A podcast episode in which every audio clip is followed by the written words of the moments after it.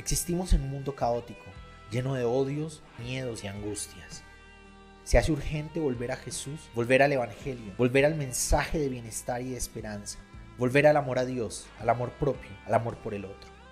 Teo Cotidiana.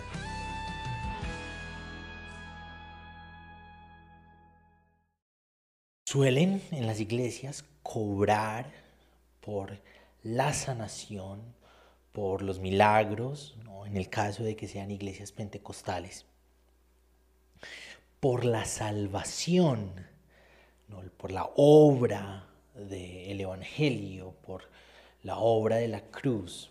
Y muchas veces no lo dicen, ¿no? De una forma directa, muchas veces no dicen, te vamos a cobrar tanto por la salvación que Jesús ah, logró o algo así. A veces lo dicen con discursos sutiles, haciéndote sentir mal, porque si Jesús entregó toda su vida, ¿por qué no entregas una parte de tu sueldo?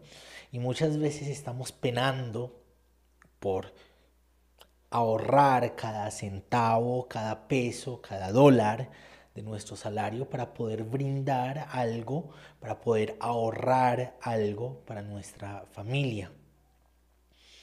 O vienen y te dicen que hay que sembrar y si das mil, Dios te va a dar diez mil o un millón, algo así como una relación transaccional. Nos interesa de Dios que nos dé los diez mil y los millones, entonces por eso damos los mil que nos dicen en las iglesias que hay que dar para poder que nosotros seamos prosperados. Y es como una fórmula mágica, es como ese ah, ritual mágico. Dando algo vamos a recibir más. Y la verdad es que Jesús lo que hacía, lo que daba, lo que entregó, lo hizo de una forma gratuita. No vamos a encontrar en ninguna parte del Evangelio un momento en el que Jesús propone una transacción. Si me sigues te voy a dar panes y peces. Si me sigues te voy a sanar eh, la enfermedad que tienes hace 12 años que te genera flujo de sangre. Si me pagas te voy a sanar a tu hija que tiene fiebre y que se está muriendo. No, a Jesús no lo movía el dinero que pudieran darle. Y sí recibió ofrendas de personas adineradas que quisieron aportar en su ministerio. Pero su discurso, su idea de dar, nunca se basó en el recibir lo que las personas tuvieran. Nunca se basó en el que las personas hicieran una transacción para que Él pudiera acercarse a ellas.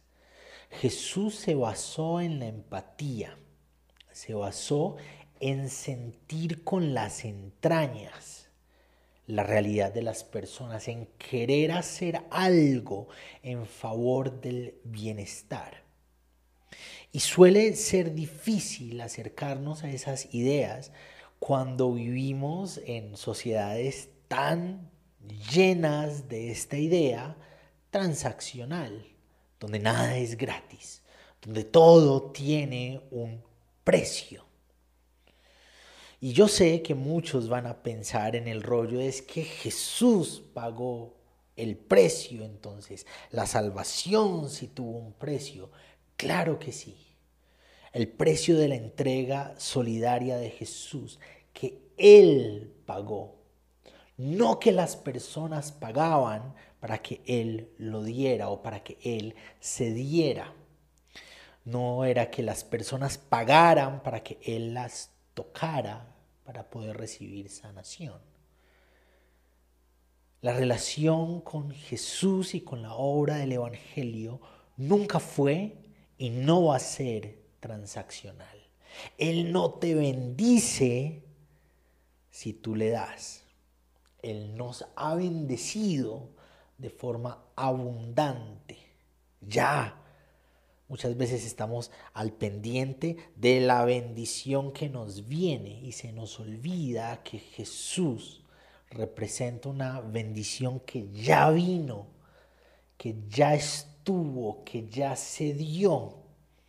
Una bendición eternal, la bendición más importante de todas. Es que Dios se hace humanidad y lo podemos ver palpar, tocar de forma horizontal. Dios nos permite mirarlo de forma horizontal. Entonces cuando en nuestras iglesias nos dicen que hay que pagar, que no podemos ser ah, codos, decimos en mi país, que hay que entregar lo que hay en nuestros bolsillos por la bendición que viene, que hay que ah, sacar tajadas de nuestro salario para poder pagar la salvación y la entrega de Jesús. Cuando nos quieran hacer sentir mal porque Jesús lo entregó todo y tú estás dando muy poco, Miremoslos a esos pastores y a esos líderes y a esos predicadores y recordémosles, Jesús lo hizo de gratis. Jesús no cobró por su sanación. Jesús no cobró por los exorcismos y las liberaciones espirituales. Jesús no cobró por alimentar a quien tenía hambre. Jesús no cobró sus enseñanzas. Jesús no cobró su entrega hasta la muerte por la dignidad. Jesús lo entregó de forma gratuita. Y de manera natural, cuando caminamos con Jesús, aprendemos a entregarle toda nuestra vida, pero no a una iglesia, no a un discurso transaccional, no a una persona que dice administrar los bienes de la fe, sino a Él, a Jesús, a lo que Él representa, a su proyecto, a su entrega, a su vida.